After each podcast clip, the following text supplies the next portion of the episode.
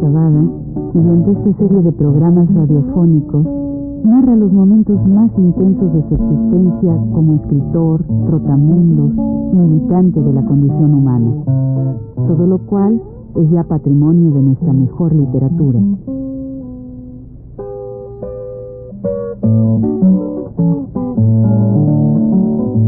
Con ustedes, Juan de la Cabada.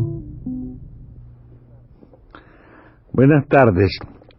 Aquí me tienen ustedes en la galera F de la penitenciaría. Recordarán que a mi entrada encontré el desfile aquel de gente verdaderamente impresionante, todos vestidos de amarillo, artríticos, cojos, tuertos, ancianos jorobados, gente así que desfilaba a buscar el rancho y que le pregunté a uno de los de los presos, a uno de los a uno de los que estaba en la en la en la galera, que quiénes eran. Y me dijeron que esos eran los limones. ¿Cómo limones? Sí, mano, lo que me contaron, ¿no? Tú sabes, mano, que ahí ahora hay un, hay un congreso. ¿Un congreso de qué, mano? Pues un congreso, un congreso de, de, los que le llaman leones y también muchas veces rotarios. Y cuando vienen, pues estos que están por allá por el 5 de mayo pidiendo limosna, los meten acá, mano, por eso son limones por el color y porque además de eso, mano, tú ves que son limosneros, mano, aquí los tienen. Ahora cuando, cuando se vayan los gringos, los sacan otra vez, mano, tú vas a ver, los llegan a sacar ya. Y se van para allá otra vez a pedir limosna. Bueno, esto es bueno recordarlo por lo que va a pasar ahora, ¿no? En este, en este nuevo programa. Entonces, ese mismo día, al día siguiente que entro ahí, ya no me tienen a mí con los demás presos. Me llevan a mí arriba, me aíslan, me tienen incomunicado en una, en una celda que está pegadita precisamente a la entrada, arriba.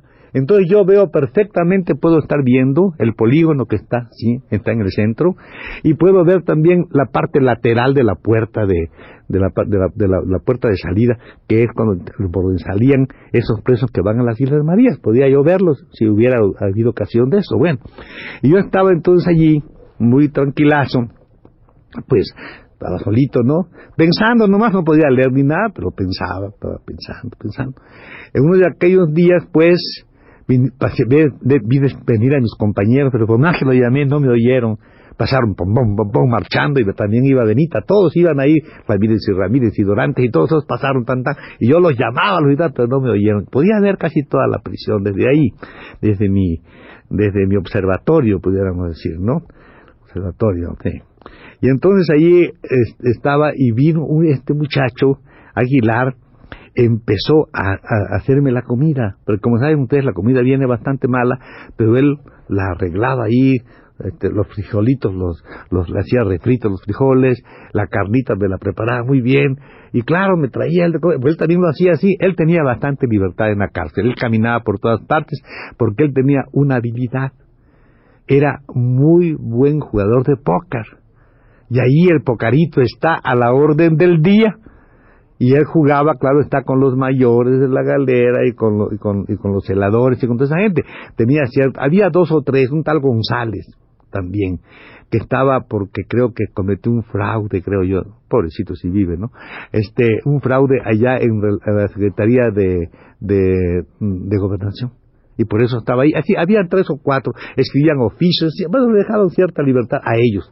Pero este me quería mucho y llegaba y me trajo una cobija preciosa para que yo me tapara, y con ese deseo de que si, a ver si yo también él iba a las islas, pero no podía ir, pero yo sí iba a ir seguro, me dijo, tú estás allí, incomunicado, los que ponen ahí son los que van a ir a las Islas Marías me decía a mí. Bueno, yo me la pasaba muy capulinamente, no, la verdad, la verdad es que por la tarde y la noche llegaban todos aquellos, este, los que hacen, los soldados que hacen la, la, las guardias allí, ¿verdad? En los diferentes puntos, ¿no? Y son aquellos que gritan, ¡oh, no, ah, alerta! dos, alerta, tres, alerta, cuatro, etcétera. Entonces van gritando así, ¿verdad? Por los puntos. Y eso llega y se ponen a platicar conmigo. Me encantaba mucho porque me platicaban las cosas más, más fantásticas de la época de la revolución.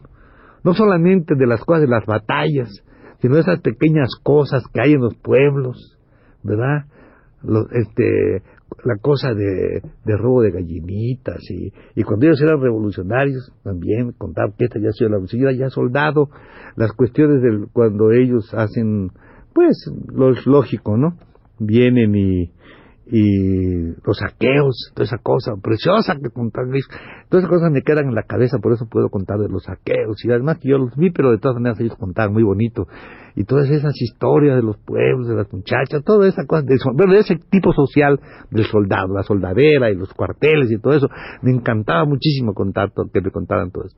Y de repente también pasaba aquel amigo, aquel del pleito, también vino un día y viene y me dice, bonito, aquí te traigo esto, ¿no? Y traía su, su carrujito así, pero ya bastante apagadito. Y me dice, ay, manito, mira, dale las tres, manito, mira.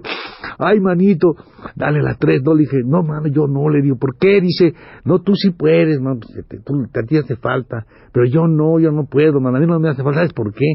¿Por qué? Me dice, ¿por qué no quieres, mano? Siempre enojado. Yo no quiero, mano, ¿sabes por qué? Porque yo tengo ideas, le dije. ¿Para qué se lo dije? Salió corriendo, creí que yo era loco. Ese tiene ideas, tiene ideas, tiene... Corría con, el, con la marihuana por todas partes y decía que yo tenía ideas. Para ellos era yo idiático, o sea, loco. Pues él tomó eso como eso y salió corriendo. Bueno, y así veía muchas cosas ahí en el, en el, en el penal, en el, donde yo estaba. Pero los, los, la, vida es una vida, pues ya creo más o menos saben. Que tal día van al cine, que tal día van al box, que tal día van a esto, que tal día van al otro. Y un buen día, pues, pues este, pues el, y las conversaciones, ¿no? Todos ellos sabían perfectamente bien que iba a haber una cuerda en esos días. Todos ellos sabían perfectamente bien que en esa cuerda iba a ir gallegos. Todos sabían perfectamente bien que en esa cuerda a gallegos le iban a matar. Todos lo sabían, como ocurrió, ¿no? Pero todos ya se lo anticipaban y ahí es una especie de hormigas que van de lugar en lugar y se cuentan toda una comunicación así que se saben todas estas todas estas cuestiones, ¿verdad? Así más o menos. Y yo naturalmente allí pues eh, ideando, cuando ellos me preguntaban así de a quién podía yo, porque también hay que tener cuidado, ¿no? Vienen a preguntar a quién puedo ver para que tú estés bien y te saquen, porque tú te vas a ir a la. Yo siempre le decía los nombres más encopetados del mundo que de esa manera claro que eso no lo iban a ver ellos, los jefes de ellos seguramente que le decía, y ellos nunca, yo le decía, pues hermano, beber a José María Lozano, a, esos jefes muy reaccionarios muy este, de, de grandes encopetados, para que decía, y dile que me que ahí, hermano, que ponga un amparo en mi favor, todas esas cuestiones, ¿no? Pero naturalmente que sí. Y así fueron pasándose los días y los días y con estas amistades, con este cariño también, porque ellos, no sé por qué, pero tenían cariño realmente. Hasta que un día, pues, se fueron al box, era un día de box, en una noche. Entonces, cuando se van al box, pues, y uno sabe, yo soy solito allí, ¿no? todos se van, queda la cosa sola, sola, sola, solamente mi alma ahí arriba en mi observatorio, ¿verdad? mi mirador, pudiéramos decir, mi mirador, vamos a llamar. Y, y claro, yo, como ellos decían que ese día, ellos sabían que ese día las Islas o que en esos días iba a ser no sé cuándo, yo realmente em, este, me, preparaba, ¿no? Con mucho, bueno, voy a decir aquí la verdad, con unos grandes deseos de ir, porque ¿qué es eso de estar metido en un lugar sin conocer las Islas Marías? A mí me pareció una vergüenza, yo tenía, tenía muchas ganas de que me llevaran, de ver, de ver, de ver quién es que escribe no tendrá ganas de ir a que lo lleve, y así como preso mejor, no ir así nomás, sino de conocer, de ver, ¿verdad? Así me, gusta, es un penal. Bueno, estaba yo así, cuando llegan del bosque corriendo, corriendo, los cerrojos inmediatamente, y otros sí se quedan, unos pueden, que quedan un poco fuera, ¿no? Los que son de confianza, están un poco fuera, ¿no? Entre ellos es Aguilar porque son, es jugador y toda esa cosa, y algunos, y sobre todo los mayores. Pero yo me pude dar cuenta de que tenían un terror muy grande, de que sí estaban ellos, él mi amigo quizá no, pero los demás estaban bastante preocupados por si no fueran ellos también los que iban a las islas, ¿no? Bueno, Entonces, durante ese tiempo, empieza la preparación, toda la preparación de cómo empiezan a salir, ¿verdad? Y en la parte esa que digo, de la, de la puerta aquella que yo puedo ver de ese lado, estaba, estaba un señor que no sé por qué siempre creo que se apellidaba Noriega, no sé por qué me queda eso, de oír así los nombres lejanos, ¿verdad? Porque se oyen las cosas, ¿no? Está uno allí, se oye todo. Entonces había una mujer muy llamativa, de, digo, traje llamativo, quién sabe qué sería. No tenía, tenía tipo de mujer galante, digamos, ¿no? Sentada en el escritorio con las piernas cruzadas, estaba así sentada en el escritorio. Más allá, el escritorio estaba el licenciado ese, que iba y una secretaria que iba tomando no, nota de todos los que pasaban, iban dando sus nombres. Ahí pude ver cómo pasó el Raffles. El Raffles pasó, es muy famoso en ese tiempo el Raffles. También pasó este otro que se llama Gallegos. También pasó un chino. Recuerdo mucho el chino, porque es una cosa de droga seguramente, porque estos de la prensa son así un poco malevos. Y entonces cuando él pasaba, le echaron eso que se llama el, el este, esa, el, el, ¿cómo se llama? El flash ese, sí, el flash, eso, ¡pah! eso así, ¿no? Entonces, al hacer eso, él pegó un salto.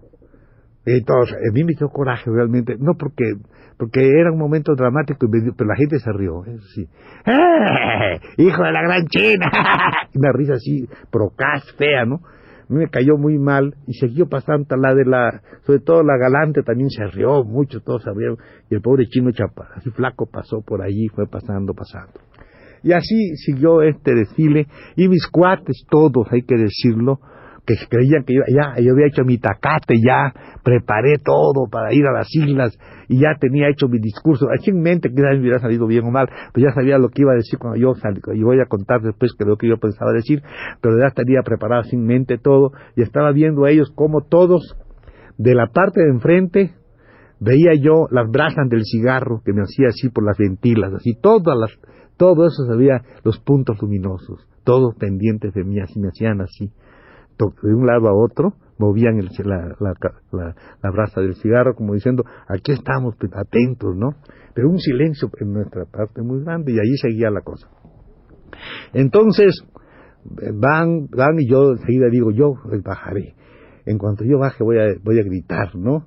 Vean ustedes, compañeros, y voy a decir yo todo lo que es esta sociedad y todo. Claro que me van a dar un golpe atrás, claro, ¡pum! me van a dar un, enseguida un culatazo, pero no importa.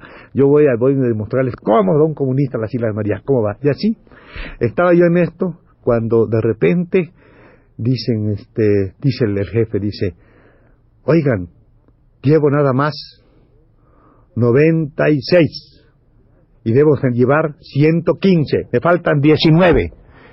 Dice, no, pues aquí estos desgraciados todos lo saben y se amparan y no sé cuánto, que por acá, y que no sé qué, no puede haber más sintiendo.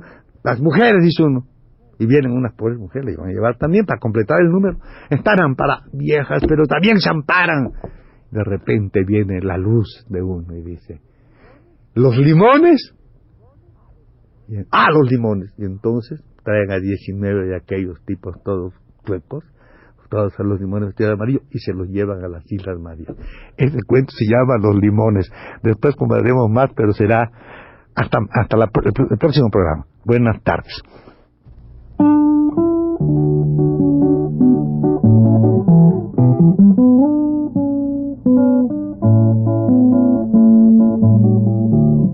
Radio Universidad presentó Recuento Vivo